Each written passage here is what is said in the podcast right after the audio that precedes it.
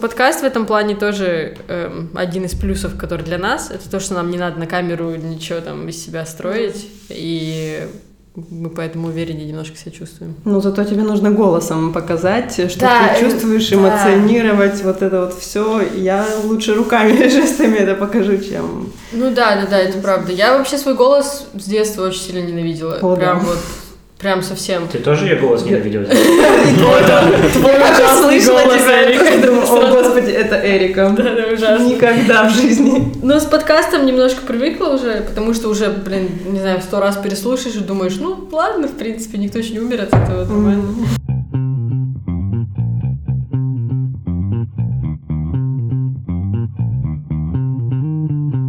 С вами подкаст «Понаехавшие», и мы записываем свой третий сезон, наконец-то уже спустя какой-то вообще длительный отпуск.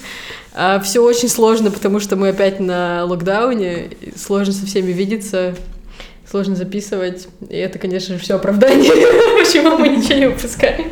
Саша, говори что-нибудь. В гостях у нас сегодня очаровательная молодая семья. Можно сразу компрометирующий вопрос? Вот как-то вот надо же готовиться там, ага. я не знаю. И я вот думаю, какие вопросы мне вот реально интересны, помимо того, что да, мы будем говорить о каких-то темах, которые мы всегда обсуждаем, но вот мне, что мне реально интересно? Я вас видела, ну, только вдвоем пару раз, да, я знаю, что у вас несколько проектов вместе, ну, большинство вещей каких-то вместе делаете у вас ребенок, вы живете вместе еще, да? Ребенок вместе.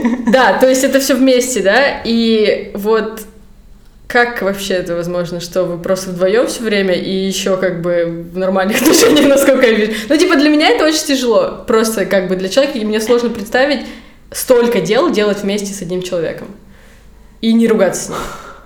Где секрет вот этого вот успеха? Мне кажется, это просто выбор э, и ощущение каждого, зависит от внутренних э, отношений. У меня всегда, с Алексеем, у меня всегда было желание все делать вместе. Я mm. даже хотела с ним работать вместе, но он не хочет. У нас просто был уже опыт э, работы эм, ну, в строительстве, да, и в дизайне интерьеров, когда ну, то есть, э, скажем так, э, это человек, которому я на 100% доверяю, угу. поэтому я могу его как бы отправить сделать что-то или попросить что-то сделать, и я уверена в том, что он сделает это правильно. Но не всегда. И вот именно в моменты, когда не всегда, эти вещи как-то сильно расходились, и мы поняли, что ну, нет смысла жертвовать нашими отношениями, чтобы строить а какую-то карьеру вместе, когда мы уже больше как партнеры. Угу. И это было просто сфера, да, там строительства, дизайна, архитектуры, она довольно серьезная. Угу. И иногда там нужно говорить не ну, другим тоном, скажем так, да, более требовательным, что ли. И я думаю, что это могло бы порушить нашу семью. Ну, то есть от чего-то все-таки пришлось отказаться, чтобы во имя гармонии... Не то, чтобы отказаться, мы просто поняли, что мы друг с другом в этом плане не сможем. Угу. Вот, и все. Угу. Не знаю, как...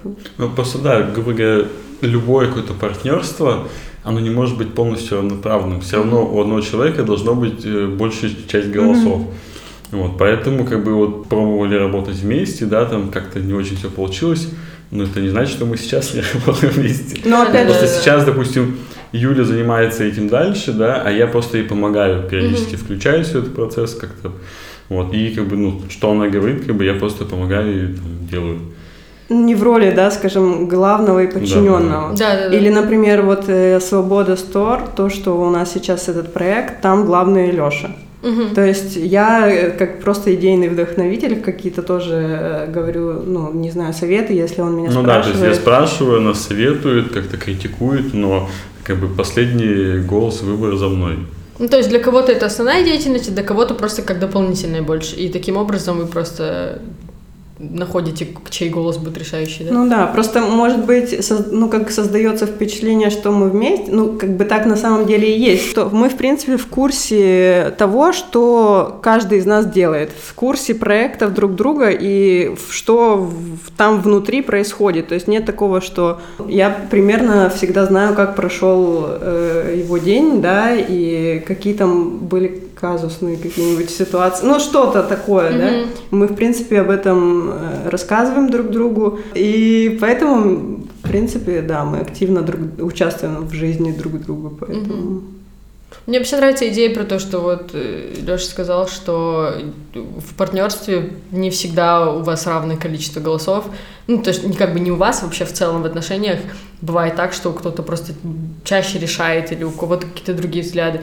Потому что я очень сильный противник отношений, которые строятся на вот этом виртуальном равенстве, что типа вот ты мне, я тебе. То есть каждый раз ты примеряешь на себя модель поведения, вот я поступаю так-то, а если бы мой партнер так поступил? То есть, да, это иногда хорошо, но с другой стороны, твой партнер другой человек, и у него другие потребности. То же самое, я не знаю, но это в основном такие споры возникают, когда там типа, а вот тебе нормально там, если твой партнер пойдет там, не знаю, бухать с незнакомыми людьми там среди ночи, что-нибудь такое. Ну, я спрошу. Ну вот, как ну, бы, типа, ну, ну как бы, может быть, ему это не нужно, а тебе это нужно, например, да? То есть вот такие вот ситуации. И мне кажется, это нормально понимать, что у вас разные потребности и разные как бы нужды просто и все. Кстати, я больше, например, если какие-то э, тусовки, да, мне кажется, в данный момент я больше хожу куда-то, чем mm-hmm. Лёша. Я даже иногда ему предлагаю самому куда-то вылезти. Да я буду купила, говорю, иди погуляй. Но недолго. Через час вернись домой. У меня тоже так, да. У меня недавно муж такой, тебе не кажется, что у меня друзей мало? Кажется, а тебе? Мне тоже кажется.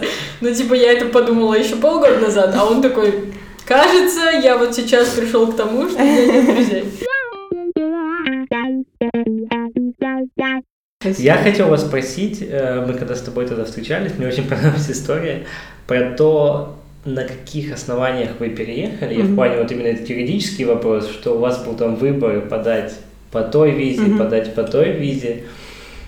И что вот вы выбрали одну, но сейчас, наверное, выбрали бы другую. Ты можешь об этом рассказать, как это получилось, в чем были загвоздки? Ну, не совсем. Виза, формат визы был бы один, один и тот же, это поздние переселенцы, но был бы шанс иметь... Всего три варианта получается. Окей, okay, Алексей, он, лучше он э, расскажет. То есть э, самый простой вариант и самый быстрый, по которому, собственно, и приехали, это так сказать, мы вписались в антрак моего дедушки, то есть нам нужно было там сдать на А1 и все, то есть минимум каких-то бумажные волокиты, все уже там готово.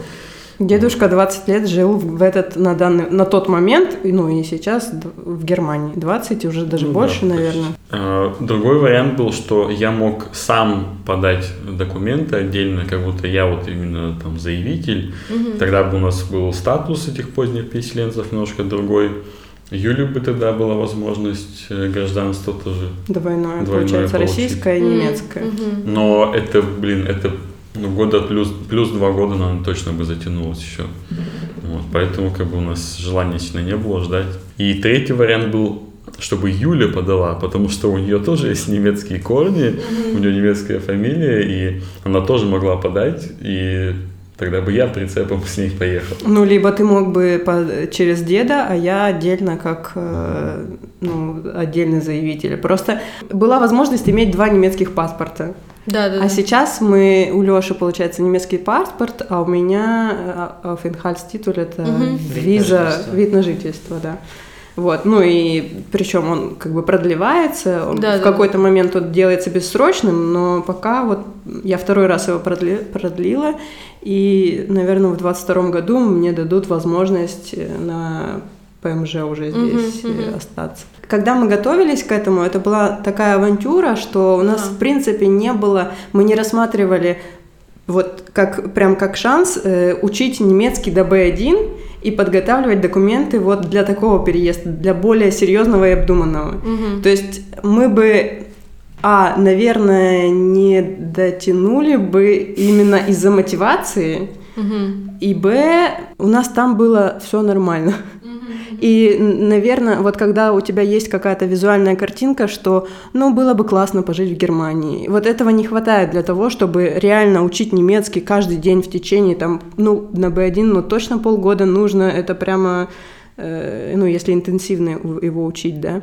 И получается, что мы решили пойти просто по самому простому пути, не надеясь на то, что просто попробовать, скажем так. И мы не знали просто, что будет. Мы не знали, что будет, если мы вернемся в Россию. Мы не знали, что будет, если мы приедем сюда. Короче, как я считаю, это, с одной стороны, самый стрёмный вариант переезжать по такой визе, и с другой стороны, самый классный в, пра- в плане скорости.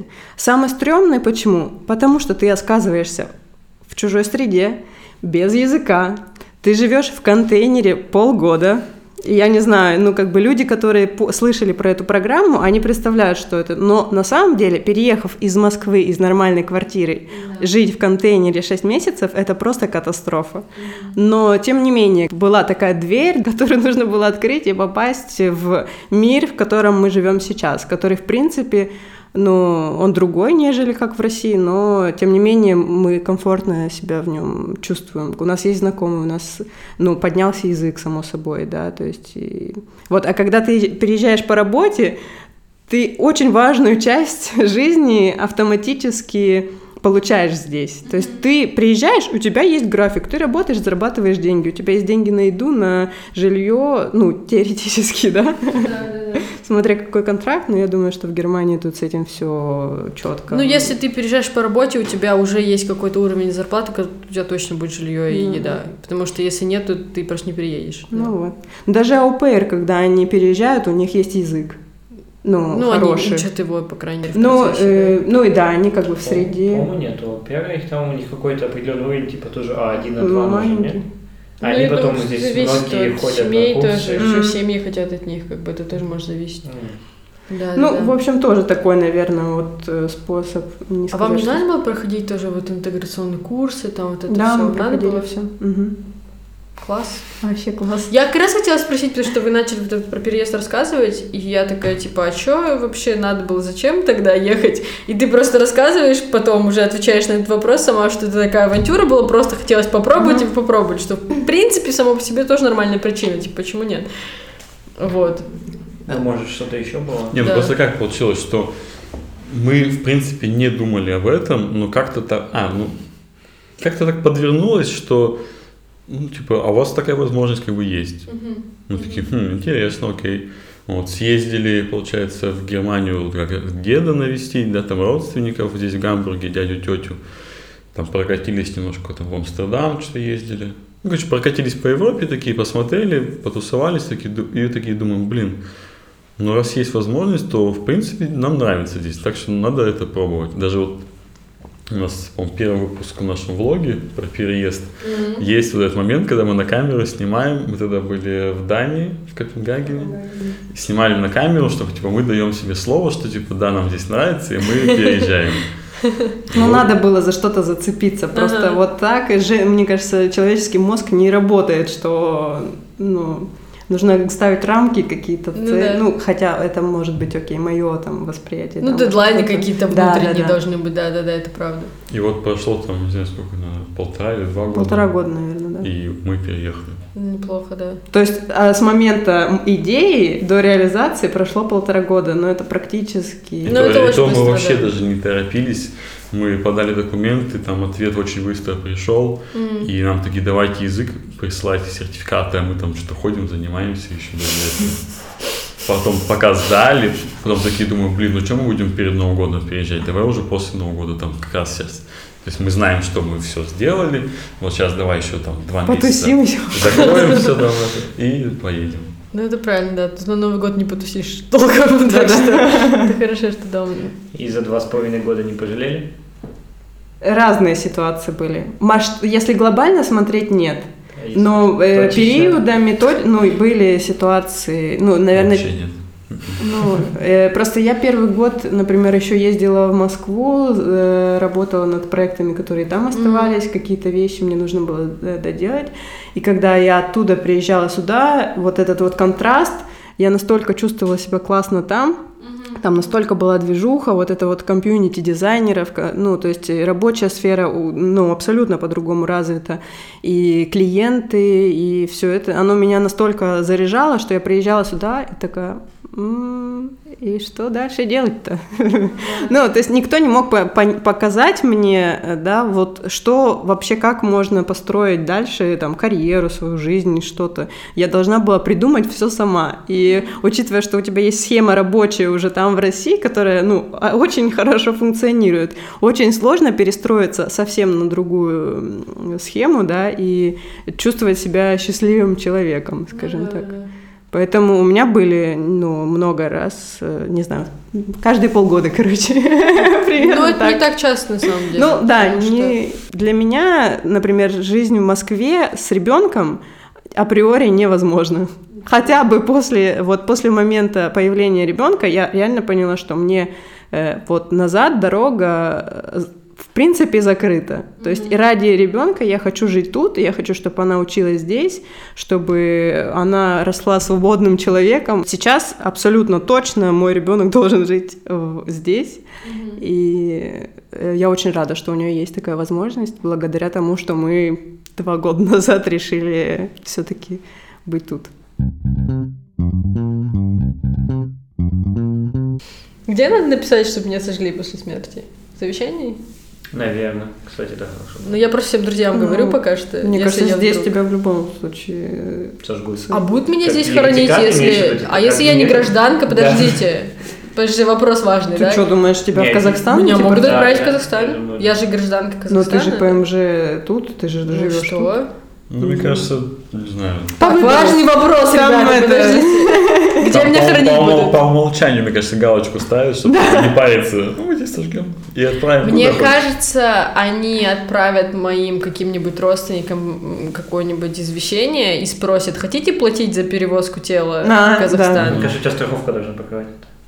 Перевозку. Перевозку в Ну вот, Казахстан? когда ты вот едешь, когда ты просто открываешь шенгеновскую визу, твоя страховка же покрывает переезд. Да, это да, это я помню. И я думаю, что вот, наверное, здешняя локальная страховка... Блин, давайте не будем об этом говорить, пожалуйста. Тема вообще-то важная. Мы ее еще не поднимаем. Просто как бы коронавирус, Мы конечно. когда тему про пенсию пропустили, сразу А тут никаких гарантий пока что нет. Да, ты сейчас еще и пенсионный возраст повысил. Нет, просто понимаешь, если у меня будут дети, я уже буду на пенсии, то, скорее всего, я составлю завещание. Я вообще планирую, как только у меня будут дети, в принципе, Сразу. сразу составить завещание. Ну, на всякий случай, я не знаю. Пока детей нет, в принципе, мне завещать вообще нечем, даже работы нет. Слушай, а когда дети появятся, у тебя будет завещать? Ну, не Да. знаю, интеллектуальную какую-то мою собственность, там, пароли от Подкаст Да-да-да. Пароль от подкаста.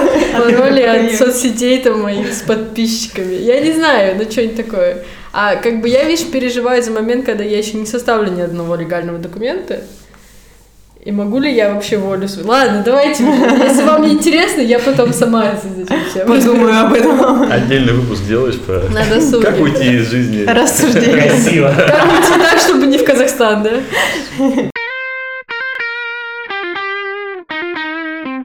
О, личные проекты, вот, вот, это интересно, потому что у нас тут огромная, огромная вывеска. Friendly Talks, да, сложно пропустить вообще, и мне очень нравится дизайн в первую очередь, ну, это, конечно, О, понятно, что Спасибо. с дизайном не, про, не промахнемся, да.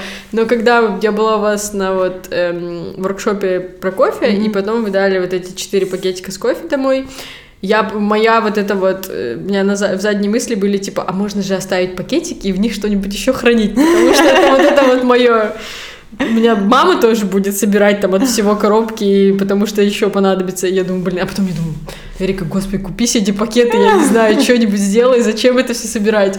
Но мне так понравился дизайн, что я хотела прям вот... Блин, Оставить. прикольно. Да. Слушай, Это ну, реально кайфово это так, при- ну, А так приятно. пакетики? Почему Ну, они были такие Почему у тебя черные. нет пакетиков? Да, но они были очень красивые просто. Расскажите про клуб. В какой-то момент эм, тут мне стало не хватать общения такого, да, человеческого, что ли. Мы когда только переехали, я периодически пыталась ходить на разные тусовки местные, чтобы понять вообще людей, которые тут живут, потому что для того, чтобы вести тут деятельность в плане дизайна интерьеров, мне, естественно, важно понимать клиента, человека, кто у меня это все закажет. Так как э, портрет потенциального покупателя абсолютно полностью отличался от того портрета, который был в России, мне нужно было изучить эту тему. И я начала вот посещать разные мероприятия. Из каждого мероприятия практически я приходила расстроенная. Во-первых, потому что а, ну, сама организация мероприятия меня обычно расстраивала. Во-вторых, ну как-то было все не то. Вот я не понимала, почему не, ну, нельзя сделать по-нормальному. Во-первых, ну, честно. И у меня просто немножко, как бы, наверное, завышенная э, планка, что ли. Мне хочется, чтобы все было красиво в мире. Mm-hmm. Вот все, что, не знаю, там, э, там, бюро по максимуму мы сделали, да, красивым, как это возможно было, да, учитывая определенные условия, что мы тут непонятно насколько, да, то есть вот эти все факторы.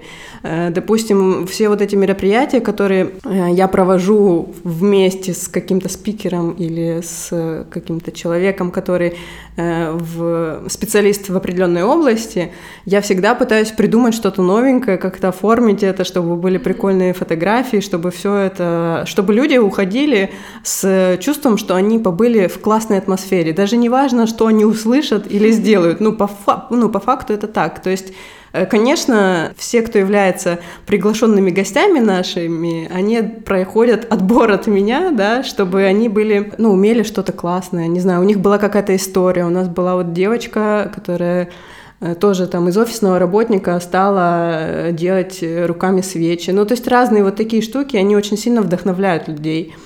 И, допустим, здесь, в Германии, я чувствую очень сильную зажатость людей в, в рамках. Понятно, что тут законы другие, да, есть э, очень много правил, но люди настолько боятся куда-то в шаг влево, шаг вправо сделать, что вот...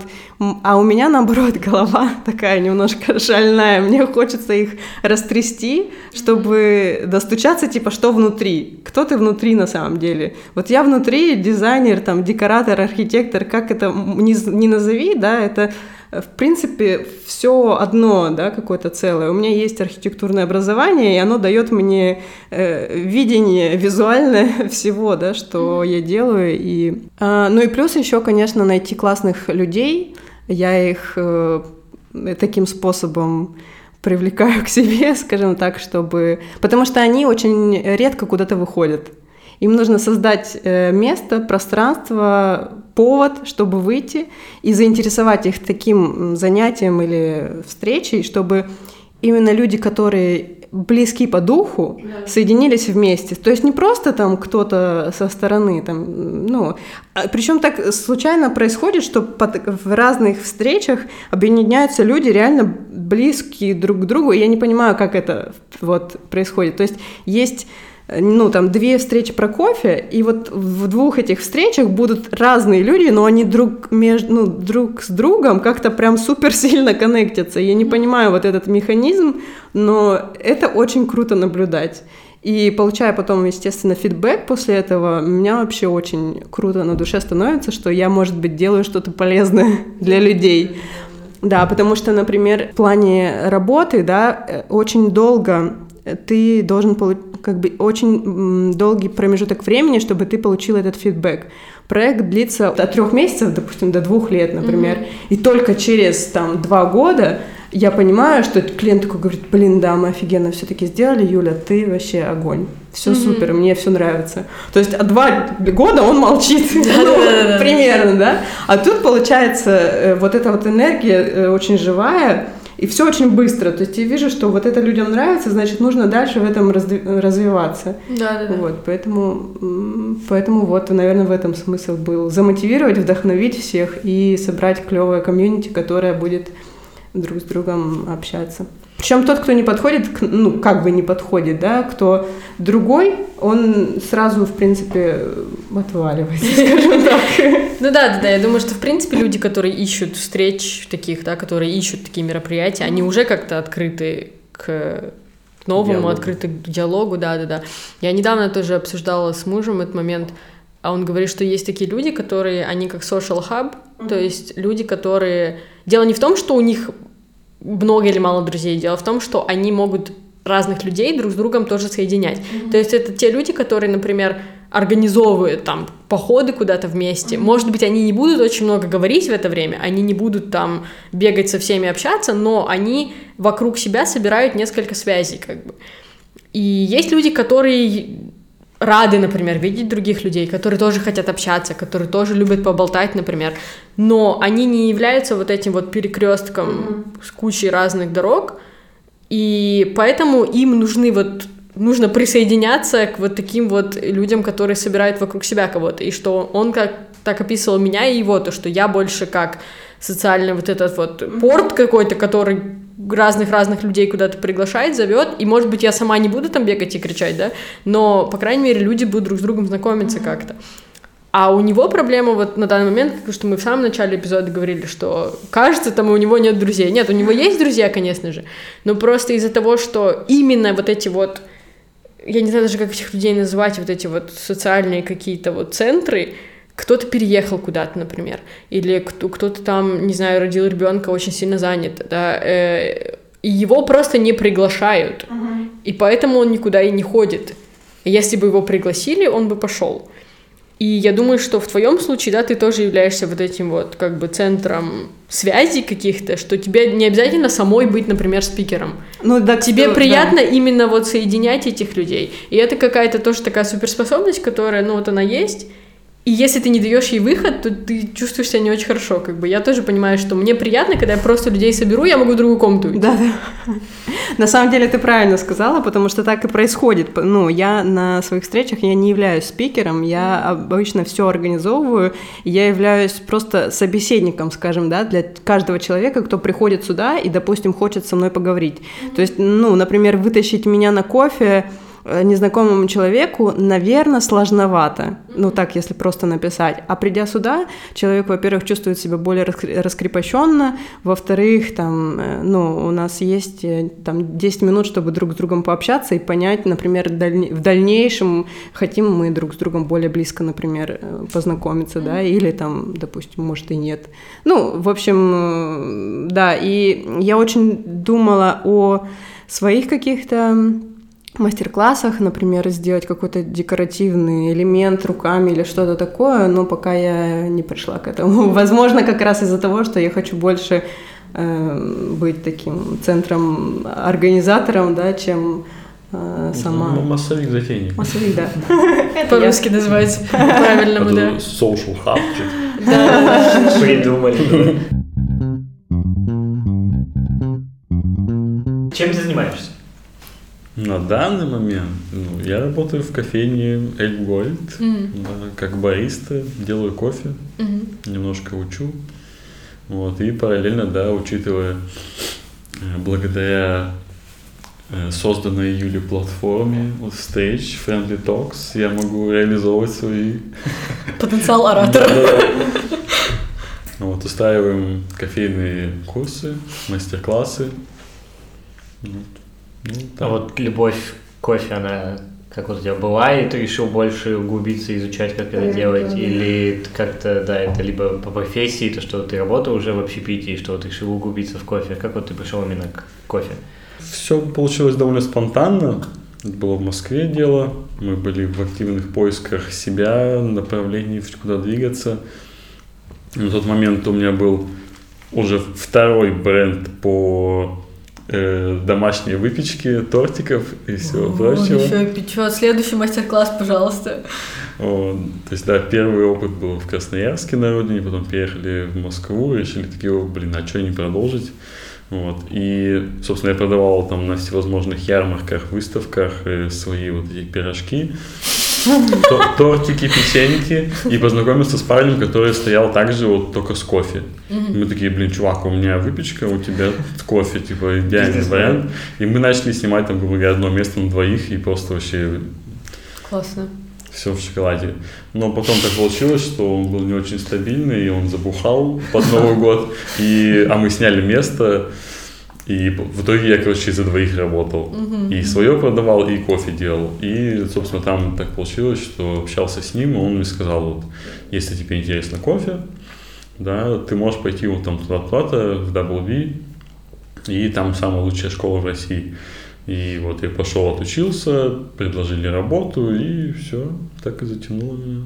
А тебя бесит, когда говорят кофе оно? Вообще Мне кажется, пофиг. он только что сам сказал, что кофе, ну... Нет, вроде нет. Я тоже хотела спросить, насколько как ты относишься к шуткам про, про работу бариста. Потому что одно время в Твиттере был какой-то взрыв просто про все шутки. Ну, там один примерно был шаблон про то, что там типа я не знаю, не латте, а латте, там вот это все. И этого было столько много. Ну, блин, в работе бариста есть, да, много таких бесячих моментов, да, но вот эти все шуточки, мне кажется, они, знаешь, как придумываются от, от безделья. Говорю, если вот я вышел в Ильфгольд на выходных, я херачу там, там не до шуточек. И какие пару советов по выбору для меня, вот для человека, который вообще не знает, что такое кофе, какие, на что мне нужно там ориентироваться или как выбрать Ну, твой ты кофе? сейчас пьешь, это кофе. Э, Спасибо. Спасибо. Это я запомнил. Ну, какие-нибудь такие, знаешь, вот, типа, выбрать кофе там условно, там, колумбийский, хороший, я возьму и не обломаюсь. Ты, блин, ты не ходил просто на мастер-класс? Ну, я поэтому и спрашиваю, да. Вот Саш пришел в супермаркет, хочет кофе купить. Да, вот. Ну, изначально, в принципе, наверное, одно из самых важных моментов нужно, в принципе, определиться, какой, ну, разобраться там условно в базовых названиях там кофе и определиться, что ты хочешь. Ты хочешь там фильтр кофе, либо э, кофейный напиток на основе эспрессо, да? Уже сложно, ну ладно. Но это, грубо говоря, как определиться, хочешь ты э, крепкий алкоголь, либо какие-то вино пить. Вот. И там уже дальше исходить. То есть, а по поводу какой там вот сорт, э, какой обжарка, производитель, это нужно только пробовать. Окей. Опять же, ну, грубо говоря, ты определился с методом, да, я вот хочу, мне нравится фильтр кофе, да, он, мне- я могу сделать себе большую кружку, он будет такой лайтовый, я буду его долго пить. Окей, ты определился, что ты любишь фильтр кофе, и ты вот начинаешь пробовать э, разных производителей, и хоть в супермаркете, хоть где-то у местных там обжарщиков, и только так. А как так получилось, что сейчас скандинавы завоевали эту индустрию кофейную? А ты сейчас?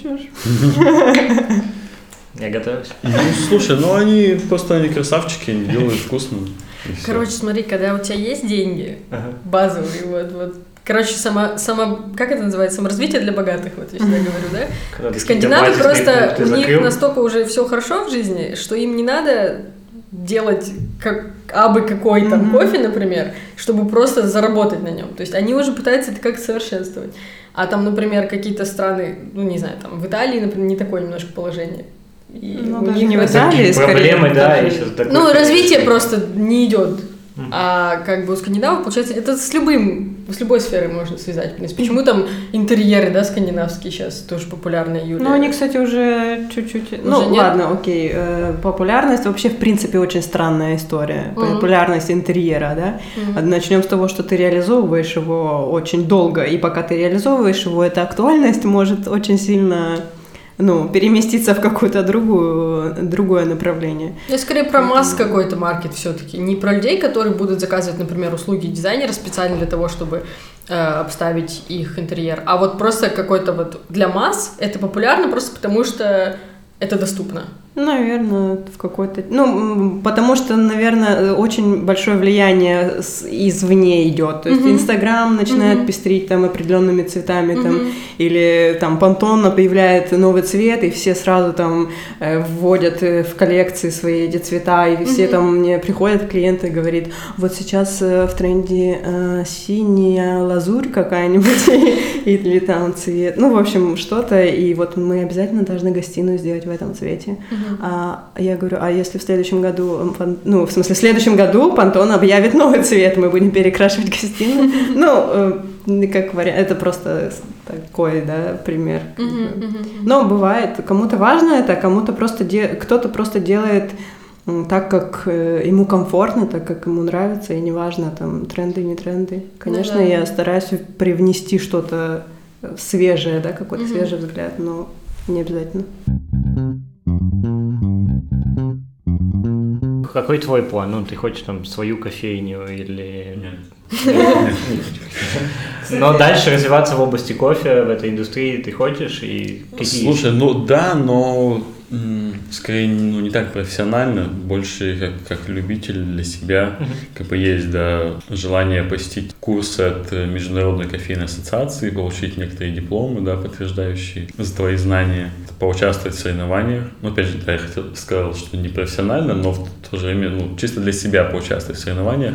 Uh-huh. Но в плане кофейню открыть, когда-то давно, да, были такое идеи, желания, но сейчас ну, вообще, мы долго в... об этом думали. Да, вообще, в принципе, я понял для себя, что общепит это такое немножко неблагодарное дело.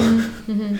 Тут нужно в него полностью с головой нырять, а я все-таки такой человек, мне ну, довольно быстро надоедает какие-то вещи, и мне хочется постоянно что-то новое, новое, новое, и, то есть я не могу э, в одно что-то углубляться с головой, мне вот интересно все, но понемногу.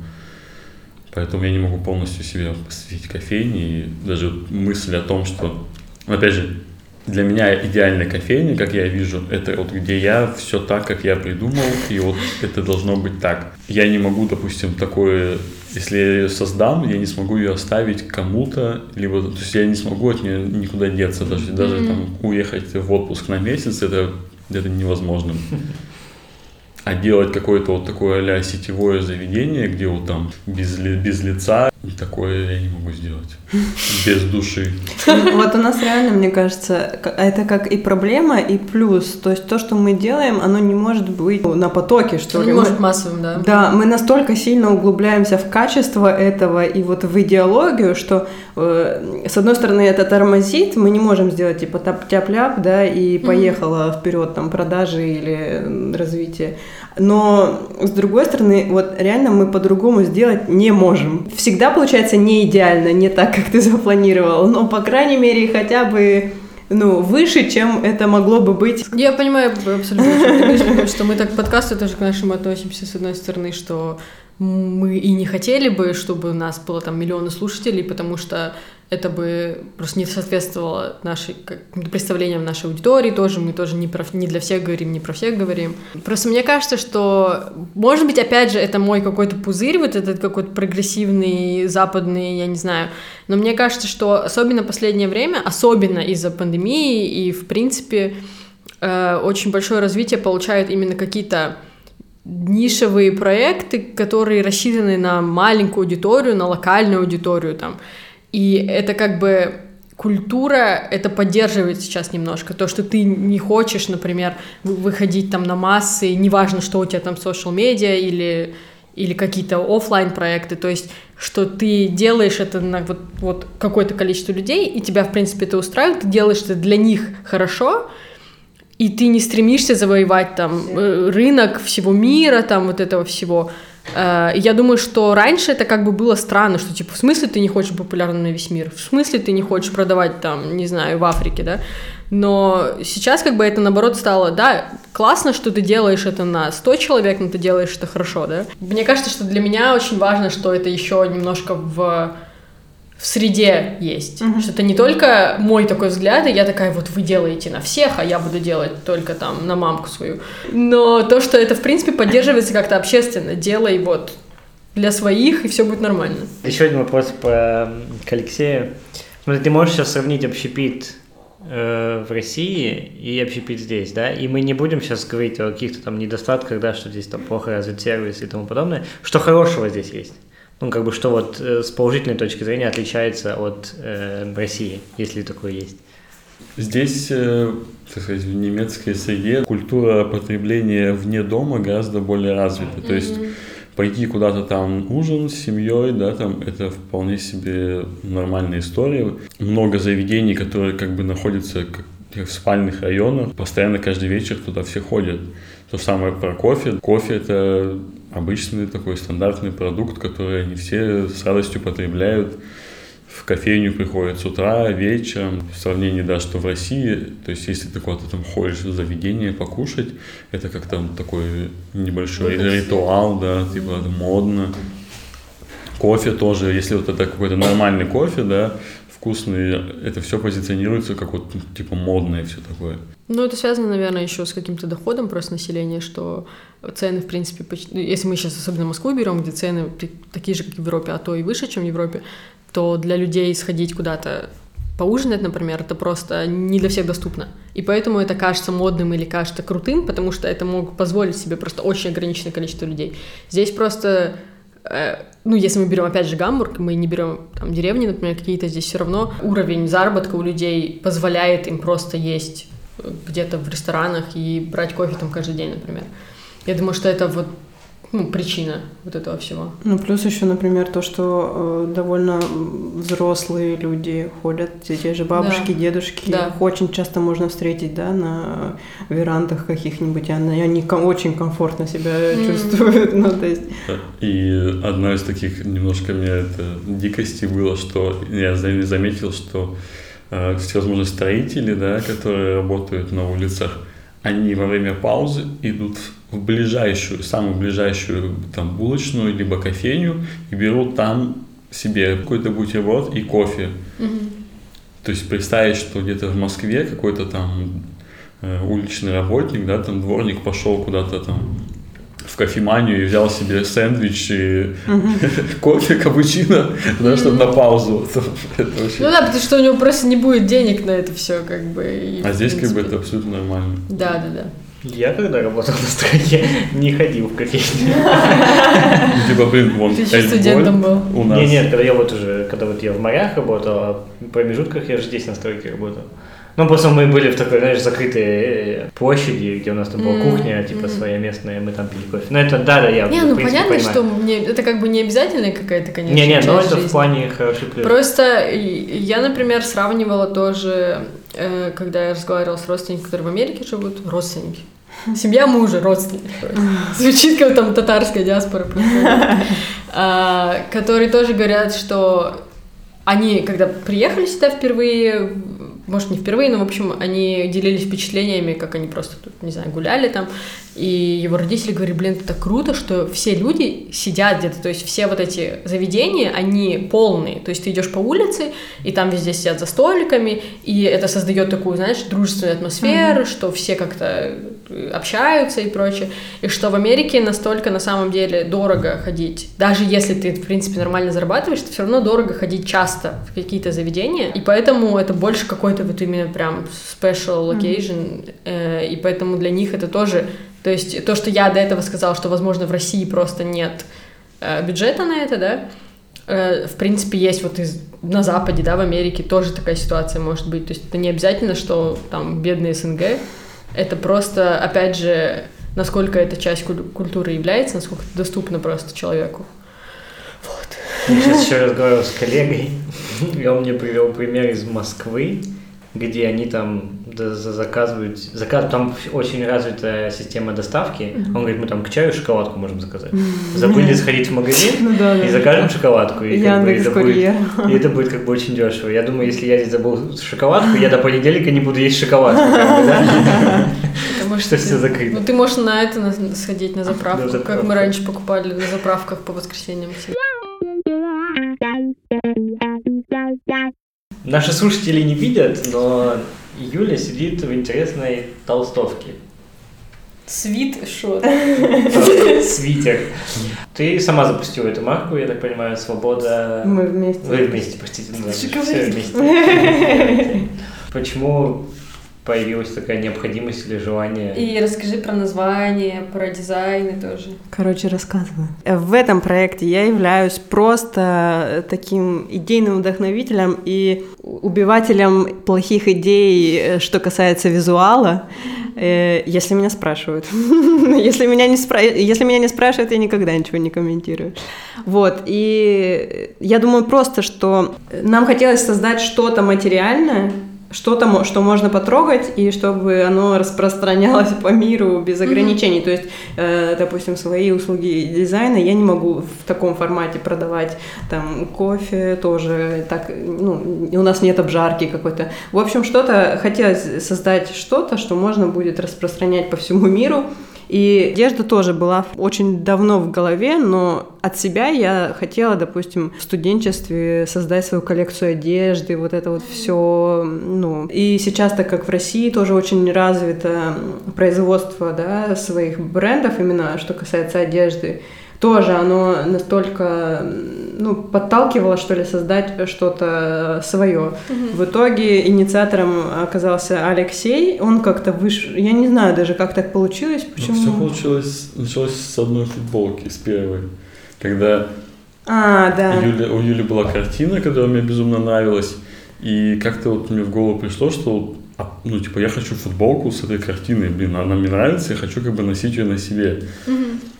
И вот начал я погружаться в эту тему, то есть мы там какую-то взяли футболку первую попавшуюся, я пошел в первую попавшуюся, где печатают на одежде, все это делают, сделал, и получилось такое Г. И после первой стирки оно еще прямо облезло, скоилось, и, короче, и А вообще... вам Флексом наклеили, получается, Да, да, да.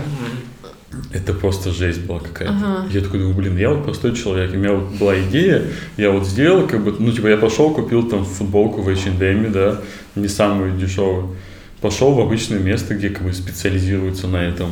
Я сделал это, и вот я результат получил просто какая-то фигня. Хотя по деньгам это получилось, ну, вообще не дешево. И вот так вот, э, то есть меня это зацепило как-то, мне все-таки хотелось сделать прям офигенную футболку, которую я буду носить, радоваться и не выкину после первой-второй стирки.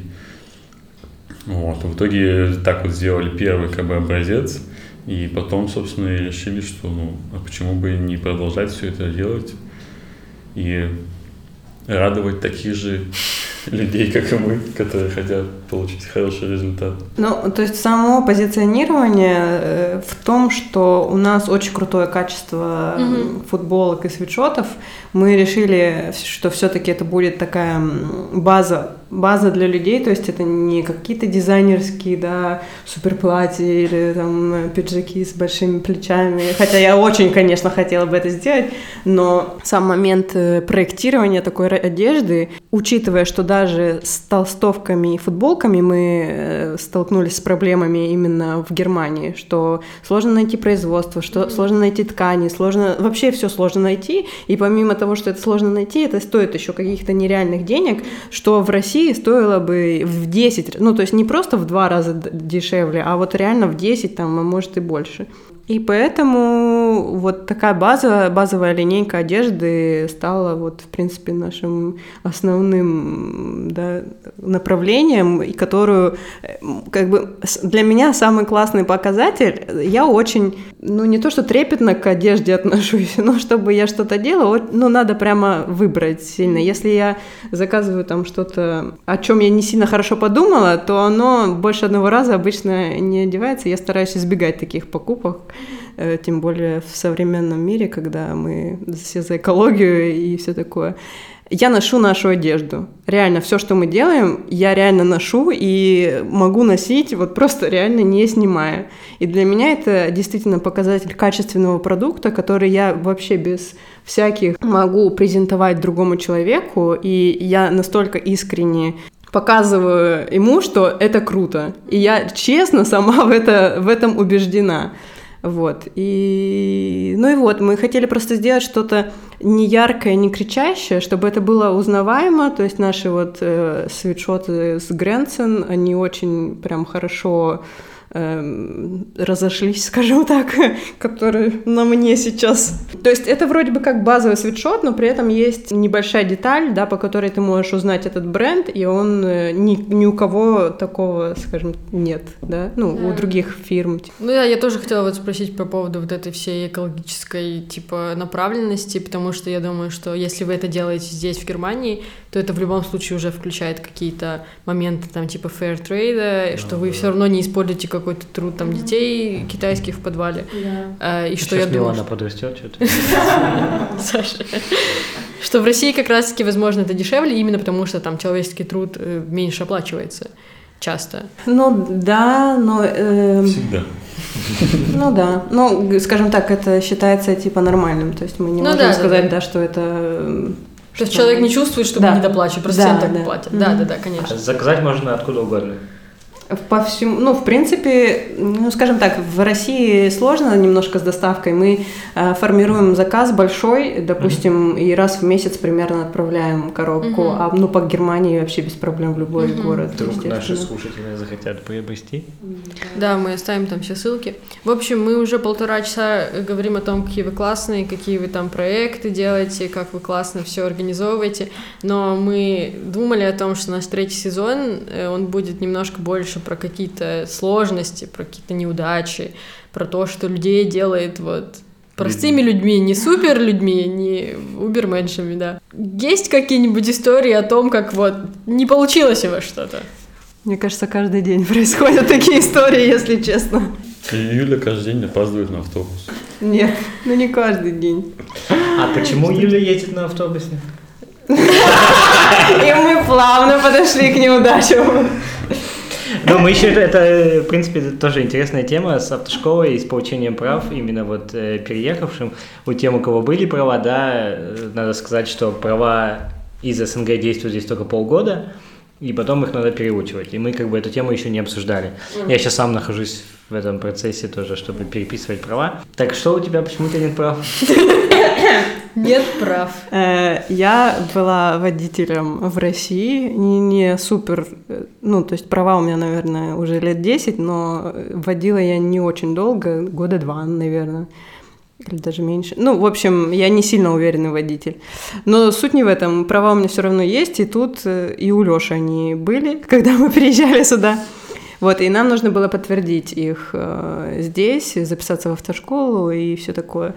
Я, на самом деле, когда этот процесс запустился, уже я подошла к самому экзамену э, практическому, я поняла, что вот все вот это вот время, два года, что мы тянули и постоянно то документы собирали, то что-то еще, вот эта бюрократия вся, э, это было настолько долго, но по факту не очень сложно получить права, просто нужно взять и сделать. Но вот это вот взять и сделать, так много пунктов, э, которые постоянно ты откладываешь, и в итоге растягивается на очень длительное время. В общем, теорию я сдала благополучно. А на русском или Да, на русском языке. А так можно? Да. Да, Теорию можно сдать на многих языках, а Практика, Прю, да, по э, практике, получается, ты сдаешь только на немецком, и вот тут, конечно, я стрессанула конкретно. Первый раз я не сдала, наверное, потому что у меня просто уровень стресса поднялся до критически высокого, а чисто даже из-за того, что э, ну, у меня э, был русский инструктор, в принципе, он команды, допустим, называл по-немецки, да, он какие-то слова говорил по-немецки, когда мы ездили, да, но все равно а болтали в процессе вождения, мы все равно на русском с ним. И вот э, не было, наверное, какой-то такой сосредоточенности, да, как она была на экзамене. Вот, и, ну, первый раз просто из-за стресса я там наделала кучу всяких разных э, мелких ошибок, и, в принципе, мы подъехали к ТЮФу, там, где вот права обычно выдают. ну, в общем, и мне зачитали весь список моих косяков. Ну, то есть, как бы их было глобальных не было, в принципе, да, но их было... никого не сбила. Ну, да, я там, я не... Ну, э, кстати, я не заехала... Кстати, может, ты сбила. Я не заехала. Как-то я была занята стрессом своим, я смотрела вперед просто. Вот, э, да, глобально ничего такого, но там где-то чуть-чуть превысила, превысила скорость, где-то там типа не сильно посмотрела через плечо, вот это вот их фишка, что нужно постоянно смотреть назад и не просто по зеркалам ориентироваться, а именно поворачивать головой. Да, и, ну, в общем, да, я не сдала, потом взяла еще несколько пару уроков вождения. Ну, то есть мне инструктор сказал, что все окей, ну, то есть в целом ты нормально водишь, то есть я не вижу проблемы в том, чтобы в след... сейчас записаться на следующий раз и пересдать экзамен, то есть все как бы без проблем. Я взяла еще пару уроков и второй раз не сдала экзамены. Э, Да, второй раз э, у меня э, уже не было такого стресса, конечно, но, в общем, я просто посмотрела помеху справа, когда ехала по главной дороге. Я всем рассказываю эту историю, что была ситуация, при которой просто невозможно было посмотреть, не посмотреть направо, потому что была лесная зона, и с обоих сторон были деревья, в общем, ничего не видно. То есть в России, если бы я так ехала и не посмотрела справа, по-любому кто-то бы там оттуда направлялся со скоростью явно не 30 километров в час. Вот. Но в данном случае я посмотрела помеху справа, соответственно, экзаменатор сделал вид, что, сделал вывод, что я не читаю знаки. Э, Ну, Ага, ага. То И- есть от чрезмерная одного- бдительность От одного наказуема, да? взгляда уже ты не получаешь права, ясно тебе? Ну, там какие-то... То есть, когда ты едешь, все равно есть какие-то маленькие помарки, на которые в конце закрывают глаза, если в целом ты сделал все нормально. Но плюс это человеческий фактор, да, вот именно и вот, вот эта вот э, проблема, да, там его очень сильно смутила. И он такой, типа, все. Ну, А сколько можно сдавать? Попыток? Да? По-моему, ну, я не знаю, я знаю, мне рассказали про тетеньку, которая 9 раз, по-моему, сдавала, но э- это, наверное, скорее исключение. В целом, по-моему, после трех раз у тебя, тебе нужно сделать паузу, типа, два месяца или три, Мгм. что-то такое я слышала, потому что, типа, слишком часто ты факапишь. Я сразу себе представляю Спанч Боба, который А когда пытается ты сдать сдаёшь? садистское. Спанч Боба. Когда я сдаю, Да. я еще не... Я только получил бумажку, что я могу идти. Мне сейчас А нужно тебе сдать... что надо... про- Мне сейчас нужно проходить? сдать теорию. Ага. Я могу просто, в принципе, не ходить на теорию, я могу просто пойти... Ты в- подтверждаешь, да? Да, да. Пойти в ТЮФ и сдать теорию, или там, где они принимают. Ну, Ага. Два месяца подождешь. Сейчас просто у меня, вот я на практически хотела экзамен записаться через два с половиной месяца. А, ну да, ну вообще, вот, я вот, ты идешь, когда, если у тебя есть права, ты идешь в местный ГАИ, говоришь, вот у меня права, я хочу переписать. Они их проверяют, дают тебе добро и дают тебе бумажку. С этой бумажкой у тебя есть год, чтобы сдать теоретический Мгм. э, экзамен. Вот. э, Но чтобы сдать теоретический экзамен, тебе нужно пойти в автошколу зарегистрироваться, там заплатить им их э, сбор и можешь не ходить на теорию э, занятия, идешь сдавать экзамен. Если ты его сдаешь, после этого у тебя, есть еще год, чтобы сдать э, Практику. практическое, да. Мгм. И вот потом... Я просто один раз уже регистрировался и год И вот у нас так прошляпил, было. как бы, и сейчас вот еще раз ходим, Вот да, и надо я как раз вот про вот эти вот штуки, что если, ну, грубо говоря, ты начинаешь уже это делать, ну, это правда несложно, э, ну, сделать вот эти термины, да, просто ты должен, ну, сказать себе, что вот в течение там полгода я, ну, хотя бы не получу на э, права, да, но я подойду к точке, типа, э, практического экзамена. Тут в Гамбурге как бы я вообще не вижу смысла получать права, ну как бы мне здесь машина, вот мне лично не нужна, да, если я живу условно там в 10 минутах от центра, я работаю в центре, и вот эта машина мне куда? Знаешь, что мы поняли? Вот Леша сдал на права, когда, два месяца назад? Ну, в итоге, в общем, он с первого раза сдал и теорию, и перв- с первого раза практику, но у него вариантов не было просто. Вот, и сейчас э, поделитесь, Алексей, как вы чувствуете себя, имея возможность, имея чувствуешь? возможность, да, сесть в автомобиль. Да не, ну я полностью соглашусь с Александром, что, блин, мы прожили здесь два с половиной года, но какой-то острой необходимости в автомобиле вообще не было. Я каждый день езжу на велосипеде, мне это полностью устраивает. Работа рядом, все рядом. Как бы единственное, для чего нужна машина, это какие-то вот э, дальние поездки, либо в идеале там закупиться, куда-то в Икею, либо за продуктами съездить. А на каждый день машина абсолютно не нужна. Это больше, ну, ты с ней будешь париться, где ее припарковать, оставить и так далее. Вот. Поэтому, да, мы тоже, он, причем первый раз я зарегистрировался подтвердить свои права русские. Вот. Год прошел благополучно. Я пошел опять э, заявление подавать это, и у меня э, истек срок годности прав. И они говорят, и сорян, И корона, на минуточку. то Типа есть мы- тебе нужно ну, заново просто учиться. Как бы твои права русские недействительны, все, учись заново. И мне пришлось, да, э, ходить на лекции на немецкий, все это выслушивать эти часы. Язык потянул, да?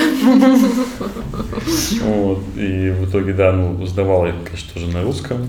Ну, заодно сразу я на мотоцикл начал учиться. Неплохо. Ну, и я пошел в немецкоговорящую школу рядом с домом. Ну, и, в принципе, не могу сказать, ни, ни капли не пожалел. Я тоже в русское ни капли не пошла. Как бы я не считаю, что это, ну, какая-то проблема э, учителя, да, что я не сдала. Это просто стечение обстоятельств, Ну да, да, человеческий фактор и... Куча всего может быть. Ну и да, все равно вот этот экзамен, конечно, уметь ездить это одно, сдать экзамен это абсолютно другое. Ну да, да, да, тебя просто ставят какие-то ситуации, в которых ты, возможно, не бываешь вообще никогда. Все инструкторы говорят, что как бы если ты нормально ездишь, не значит, что ты можешь сдать экзамен. Типа экзамен сдать это вот нужно отдельный режим включить у себя да. экзамен. Это практически со всеми тестами на что бы ты ни сдавал, Да. это всегда тест, это не то же самое, что навык. Да, так что это... Ну, Кстати, понятно. еще из фейлов э, э, Ура! Я э, экзамен на B1, как мы сюда приехали с языком А1 с сертификатом. Представляете, да, как нам было тут ходить по АМ там с нашим Показывать А1. Да, да, да. Честно. Мы вообще ничего не понимали. Вот реально, вообще ничего.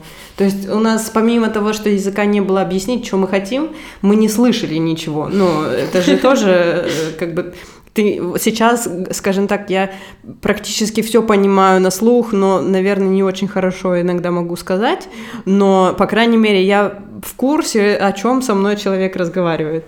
Вот, и B1, получается, сертификат тоже первый раз я завалила благополучно. И потом переучивалась э, в школе в другой, но тут у меня вопросы к школе, где мы сдавали. Мы учились вместе с Лешей прям в одной группе, и он прям пролетел Я чудо. по нижнему, по нижней границе всех этих, а я вот не пролетела. Но у нас была очень странная школа, там э, постоянно менялись преподаватели. Нам даже жалобу писали. Э, Да, мы- Коллективную. Мгм. Уже немцами стали. Да, ну просто, чтобы учиться в школе, мы сами своих денег не платили, да, но мы реально хотели научиться языку. То есть мы сидели и ждали, когда нам презентуют информацию, а народ сидел, и им неинтересно было. Они просто сидели, чтобы им галочку поставили, да, что они пришли. А вот, допустим, со второй школы у меня был абсолютно другой опыт. У меня была очень классная группа, у меня очень... Все были, ну, раб- как... Они хотели работать, хотели выучить язык. Между собой мы друг с другом коммуницировали. То есть, когда я сдавала вот второй раз экзамен, это была уже не нижняя граница в B1. Ну да. То есть, я уже, в принципе, нормально чувствовала себя. И... Ну, У них даже общая группа была в WhatsApp. И сейчас есть. Саша, какие у тебя были фейлы в последнее время? Э, Последний фейл. Я вот, например, искала подработку недавно, и меня не взяли никуда. Подработку. В смысле, подработка это типа в H&M пор- подработать. И меня никуда вообще не взяли. Ну, везде одна и та же отмазка, что как бы мы сейчас не берем никого, потому что корона, потому что там мы дали вакансию до карантина или там типа того. Но я такая, так, Эрика, не бери в голову, типа, это не ты, это не твоя проблема. Но Эм, это было, конечно, У здорово. меня фейл тоже с работы. Я подавался на работу, в которой работает мой друг. Ну, он работает в другом городе, я подавался в здешний филиал. Я решил, ладно, не буду у него спрашивать, ну, как бы там я что-то, мы, что-то я знал, что он там делает, э, думаю, ладно. Я решил просто посмотреть их сайт, и я понял, что я ничего не понял на их сайте. Ну, как бы у них там, они делают, знаешь, они там, ш- они шьют, они в космос летают, они вот такие вот чуваки оказались. Ну, и во время интервью я говорю, ну, типа, я смотрел ваш сайт, мне не совсем понятно, чем вы занимаетесь. Я, я понимаю, не, я понимаю, на какую я позицию подаю, как бы позиция меня устраивает, то, что я делал, но как бы чем конкретно ваша фирма занимается, мне не совсем понятно. А, и вот в итоге мне потом приходит э, негативный ответ, что, простите, мы вас не берем, это не связано никак с вами. Чувак, который меня интервьюировал, он как бы знает моего друга, и они вот поговорили. И он аргументировал это тем, что я плохо подготовился, что не знал, э, чем занимается компания, и значит, типа, мне эта работа не нужна. И я такой, что? Ну да, да, да. Что, как, ты должен был Да, да, да. А вот надо было Саше сообразить. да, да, и то, что для было- него, для него был показатель, что я не спросил у своего друга, чем занимается составляют свой А я наоборот думал, что это будет негативно, если я какой-то инсайт узнаю от, ну, человека, который внутри работает. это всегда наугад. Мне тоже всегда кажется, что ой, если я делаю так, то им не понравится. А на самом деле ты никогда, блин, не знаешь, Мгм. кто там о чем думает, блин, просто делай, как делаешь, и все. Ну и все наши взгляды устремлены сейчас на Алексея, который Который пока У него без нет фейлов, не да, пока ошибался без- в жизни Да, в никогда. смысле, ну, не ошибается тот, кто ничего не делает. Мы постоянно что делаем, поэтому мы постоянно ошибаемся. Мне кажется, иногда это еще зависит от того, как ты... Вот мы с Машей про это говорили тоже, да, потому что она сначала начинала разговор в стиле «У меня вообще проблем никогда не было в жизни», а потом она как бы начала вспоминать что-то, и просто это опять же какое-то отношение, что ты типа не делаешь катастрофу из чего-то, потому что я, например, всего делаю катастрофу, ну типа вот, что угодно, я там, не знаю, забиваю гвоздь, промахнусь, я потом полгода буду еще говорить о том, как я себе молотком шибанула по пальцу. И типа для меня вот каждый день это типа стресс, кошмар, там, на меня не так посмотрели, там, бездомный обозвал меня дурой, там, вот этот чертов бомж, там. И я не знаю, и поэтому, как бы, у моего мужа, у него тоже такое отношение, что, типа, ну, было, было, что, как бы, никто не треснул от этого. А у меня, типа, каждый день новое приключение. И поэтому, наверное, мы немножко тоже рассчитали на людей, которые будут рассказывать cool story сейчас, как все было плохо. И Алексей просто не такой. Ну, потому что я как раз вот такая. Потому что я, когда не сдала на права первый раз, я просто не... Вот я просто лежала весь день и страдала. А, я не сдала, все, это катастрофа, я больше не буду пытаться ничего делать. Ну, понятно, что на следующий день как бы тут вариантов нет, идешь и делаешь, и заново переписываешься на новый экзамен, но да, бывает иногда такое. Ну, это, наверное, еще звезды, ретроградный Меркурий. Да, конечно, да, это все они. Мне всегда кажется, что это школка, в которой было слишком легко, и потом ты такой начинаешь жить жизнь. Ну, типа, школка, неважно, где вы там учились, мне, типа, было по жизни вообще очень несложно. Может быть, было сложно, но я не замечала, я не знаю. И потом, когда мне стало реально сложно, и это было сложно не заметить, то мне стало все плохо. Я такая, господи, как это у меня с первого раза ни хрена не получается? Когда я отправила, типа, 550 резюме своих в тысячу компаний, и, не знаю, там, меня взяли в две из 50, я такая, нет, я кусок говна, что мне Блин, делать? вот это самое главное, кстати, да, что не чувствовать себя куском говна, потому что... Сложно. Ну, ты же на самом деле не такой человек. Ты Да, но это же надо понять спустя, там, не знаю, сколько я, пять лет в Германии, первые три года мне казались адом. Ну, в смысле, не то, чтобы мне это совсем не нравилось, а то, что я казалось, мне казалось, что я ничем, ничем не могу заниматься. Потому что даже я, я работала на работе, и мне все равно казалось, что оно как бы не мое, и мне это не подходит, и я это делаю только потому, что мне визу надо продлевать, там, и то есть у меня вот такие ситуации была куча. И мне всегда казалось, что вот я такая, не такая, господи, я там не вписываюсь ни в социум, ни... Для многих вещей просто время нужно, и если ты обосрался, это не значит, что ты теперь будешь всю жизнь в говне сидеть. Надо просто его под- подобрать, убрать, почистить и как бы дальше жить, да? Спасибо вам, ребят. Спасибо, что согласились участвовать, что рассказали историю. Я желаю вам успехов во всех ваших проектах. Пусть Мы обязательно их поучаствуем, да, Саш? Спасибо обязательно, большое. Обязательно. Я... Когда-нибудь ты выберешься из своего там дома. Ракушки. из- Раковины своей. своей пещеры. Вот, я желаю тебе, Юлия, сдать наконец на права. Спасибо. Поддерживайте ребят, участвуйте в их проектах, покупайте эм, свитшоты, футболки бренда «Свобода». Приезжайте в Гамбург. Приезжайте в Гамбург на Дружите. воркшопы. Слушайте нас на всех подкаст-платформах. Да, оставляйте комментарии, пишите нам в личные сообщения тоже. Саша всем отвечает, я иногда. Вот. э, у нас есть чат сейчас в Телеграме еще, если кому интересно, присоединяйтесь. Там тоже рассказывают офигительные истории, делятся каким-то опытом, на вопросы, возможно, какие-то отвечают по поводу жизни здесь. Спасибо. Любите нас, слушайте нас, любите нас. Пока-пока. Пока.